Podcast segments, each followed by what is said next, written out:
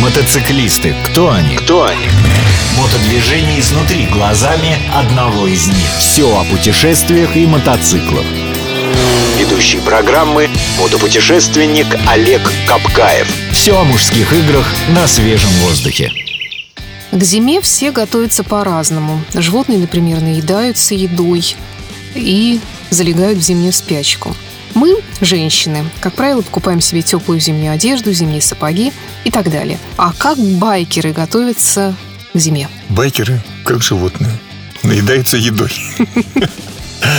Ну, байкеры, конечно, свой мотоцикл пытаются укрыть от всех непогод и сохранить его в целости и красоте, не только в первозданной, но еще более усовершенствованной для следующего сезона.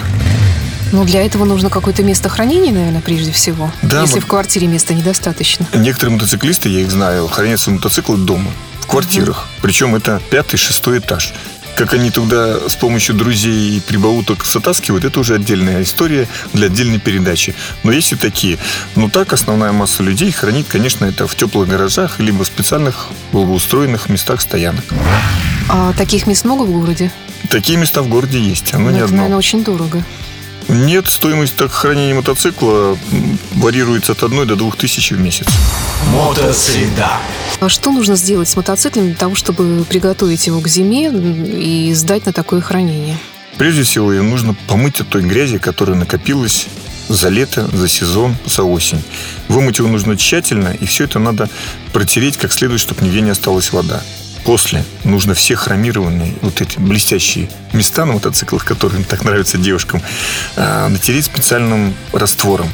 Не тем раствором, который обычно создают для веселения, а раствором, который оберегает от внешнего воздействия, не дает ржаветь. Я бы рекомендовал всем отключать на зиму аккумулятор и ставить его в теплое место для того, чтобы он автоматически подзаряжался и разряжался. Но это также поступают автомобилисты, которые зимой не любят ездить. Мотоцикл – это же тоже техническое средство. И Еще было бы очень неплохо покрыть резину или резиновые части. Есть сайлентблоки, есть всевозможные шины, ручки мотоцикла, подножки специальным средством для сохранения резины, которые сохраняют, не дают высыхать и сохраняют эту резину в более пригодном для использования состоянии. И сколько можно по времени этим заниматься? Вот натиранием, э, смазыванием, э, обтиранием и так далее. Бесконечно. То есть до начала нового сезона. Да, многие так и занимаются. То есть все время это техническое средство, и все время есть с ним что поделать. Что-то открутить, что-то прикрутить, чем-то заполнить. Я бы не рекомендовал, допустим, менять масло. В конце сезона лучше это сделать в начале сезона, если вы проехали много. А если проехали немного, то даже в начале сезона я бы не стал менять. Что оно за зиму испортится? Масло окисляется, когда оно, с ним ничего не происходит. Это естественный химический процесс. Также рекомендую всем заливать полный бак бензина. Тогда бак не ржавеет, там не создается конденсата, и мотоцикл, мотор работает гораздо лучше. Уход за мотоциклом воспитывает характер, обязательность и аккуратность. Потому что если ты хочешь, чтобы твой конь тебя возил долго, за ним нужно ухаживать. Ну, ты вот так говоришь, как будто с этими вот блестящими красивыми штуками и в полном совершенстве мотоциклист выезжает только в начале сезона, а потом он перестает ухаживать, мыть мотоцикл, ухаживать за ним, натирать эти блестящие части и ездит как грязный поросенок по Нет, улице. конечно, он это делает весь сезон. Дело в том, что просто масса времени в конце сезона и на зиму, чтобы подготовить, чтобы он понимал, что у него мотоцикл может быть совершенен в его глазах. Что еще необходимо сделать мотоциклисту э, перед зимой?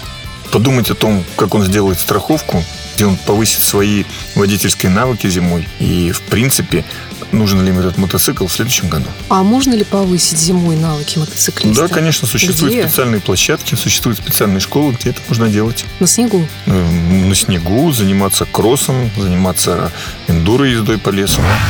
Допустим, у меня закончился мой первый сезон. э, Составь для меня план действий. Ну, сначала вы звоните, допустим, на мастерскую. Мгм. У нас есть уже теплое хранение, гараж.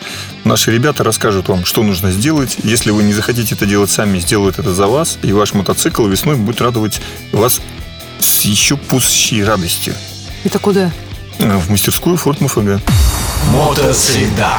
А что ты пожелаешь мотоциклистам, которые закончили сезон? Я пожелаю, чтобы сезон у них не заканчивался, чтобы они продвигались дальше, катались зимой и, как возможно, меньше времени оставались без своего мотоцикла. У тебя сезон не заканчивается никогда. Нет, основной сезон у меня как раз только начинается. Потому что ты только на север. Только на север. Мотосреда. Бестолковый словарь. Унитаз. Так называется не то, на чем вы рассмеялись, а так называется ниша или полость в теле мотоцикла или скутера, куда мотоциклисты складывают шлем.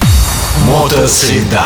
Модельный ряд. Сегодня я расскажу про извечных противников, извечных друзей и извечных э, младших братьев мотоциклистов. Это скутеры. Причем расскажу про скутер, легенду среди скутеристов. Это скутер Веспа. Когда он появился в 1946 году, никто не верил, что этот вид транспорта может завоевать сердца, умы продвинутых людей, а не продвинутых людей, отсталой молодежи, прогрессивной молодежи и даже великих мира сего. В 1946 году Пяджо, это концерт Пяджо, есть мотороллеры Пяджо тоже, но именно Пяджо делают Веспы начал производить маленький мотороллер, который для того времени был шагом в будущее, потому что он позволял избавиться от рычащих мотоциклов и избавиться от того, что у тебя между ног сесть спокойно, как на стул, спрятаться от грязи и медленно передвигаться по городу. Так родилась Веспа. А вот уже 70 лет Веспа радует не только глаза, умы, но и, скажем так, туловища а, всех, кто является поклонником этой марки. Это мотороллер. Теперь это, конечно, уже четырехтактный мотороллер различных объемов от 50 кубических сантиметров до 300. Причем уже есть версии, которые называются спорт. То есть этот мотороллер ездит уже практически как настоящий мотоцикл, а то и быстрее некоторых мотоциклов малокубатурных. Этих мотороллеров к ним нужно относиться не снисходительно, как многие водители смотрят на мотороль, на водителей мотороллеров и думают, ну вот эти скутеристы. Потому что сейчас это уже мощный предмет, на котором передвигаются по городу. 20 лошадиных сил при собственном небольшом весе позволяют развивать скорость даже на трассе до 140 километров. Э, что говорить о городе, где каждое место и каждый сантиметр на счету, и с, такой, с таким весом, с таким двигателем, с такой маневренностью, они, в общем-то, дают э, фору Феррари. Я сам это испытал, потому что я как-то стартовал от Александра Невского, ну, до Дворцовой площади, и рядом со мной был Феррари, мы приехали одновременно. Ну, у него было 10 литров под капотом, а у меня всего 50 кубических сантиметров. Это было смешно, мы даже помахали друг другу рукой на нескольких светофорах. А мотороллер, в общем-то, предназначен, конечно, не для путешествий. Хотя я знаю людей, которые на нем ездят очень далеко. Но само по себе название Веспа – это оса. Она как раз-то подразумевает под собой то, что ты жалишь и быстро двигаешься. Он предназначен все-таки для города. При этом при расходе меньше 3 литров на 100 километров, ну, порядка 2-2,5, конечно, это отличная прибавка к бюджету. Эти мотороллеры, как я уже говорил, они четырехтактные, с различными моторами, современные дисковые тормоза, кожаный салон, потому что у продвинутых моделей кожаные сиденья. И кроме этого, это изящный внешний вид. Еще Одри, знаменитая Одри Хелбин, прокатилась на нем в римских каникулах, и после этого, конечно, все девочки мечтают сесть точно так же на мотороллер, одеть такой же открытый шлем и прокатиться с тем самым красивым парнем. Поэтому я даже иногда задумываюсь, так ли девочки любят мотоциклистов, как им нравятся скутеры. Мотороллер, конечно, я бы рекомендовал всем, кто хочет погрузиться в мир мотоциклизма э, в качестве первого транспортного средства. Потому что, во-первых, он все-таки ездит гораздо менее агрессивно, чем мотоцикл. Во-вторых, он вполне по карману практически всем слоям нашего населения. Веспа – это не просто стильно, но это еще и красиво. И купить ну, сейчас Веспу можно, начиная приблизительно от 100 тысяч рублей. Это будет не очень старая Веспа, потому что старая Веспа стоит гораздо дороже новой. Это история. А новый мотороллер стоит порядка 400 тысяч рублей новый в нашей стране. Ну, 400 тысяч рублей, в общем-то, сопоставимо, конечно, со стоимостью автомобиля. Но кто говорил, что мотоциклетный и мотороллерный спорт – это дешевое удовольствие.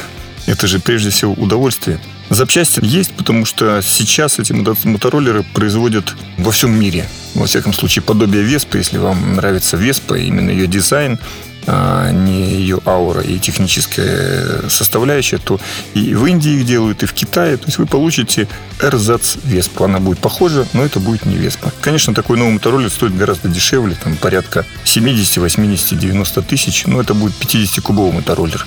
А если вы уже хотите флагмана, которого 300 кубиков, как у хорошего большого мотоцикла, конечно, придется здесь уже заплатить немножко побольше. Степень престижности Веспы в определенных кругах очень высока. Среди мотороллеров это, конечно, верхняя линейка. То есть ты уже, когда счастливый обладатель Веспы, независимо какого года, все равно ты стоишь по уровню выше, чем все остальные скутеристы. Потому что стиль потому что Италия. Для того, чтобы управлять мотороллером, нужно водительское удостоверение сейчас. Это другая категория. Категория А. До 50 кубов. Сейчас это было не нужно. Но теперь ввели категорию М. Для мотороллеров точно так же обязателен шлем, точно так же обязательно обучиться всем правилам дорожного движения. Потому что вы со своим снарядом весом 100 килограмм выезжаете на дорогу. Представляете опасность не только себе, но и всем остальным. Оценка по пятибалльной системе 5, потому что это Веспа. Тенденции высокой моды, светские хроники, Новинки косметологии. Рецепты идеальных отношений. Всего этого никогда не будет в программе Олега Капкаева «Мотосреда». Все. О железных мотоциклах и металлических людях. Слушайте программу по средам в 12.30 на радио Imagine.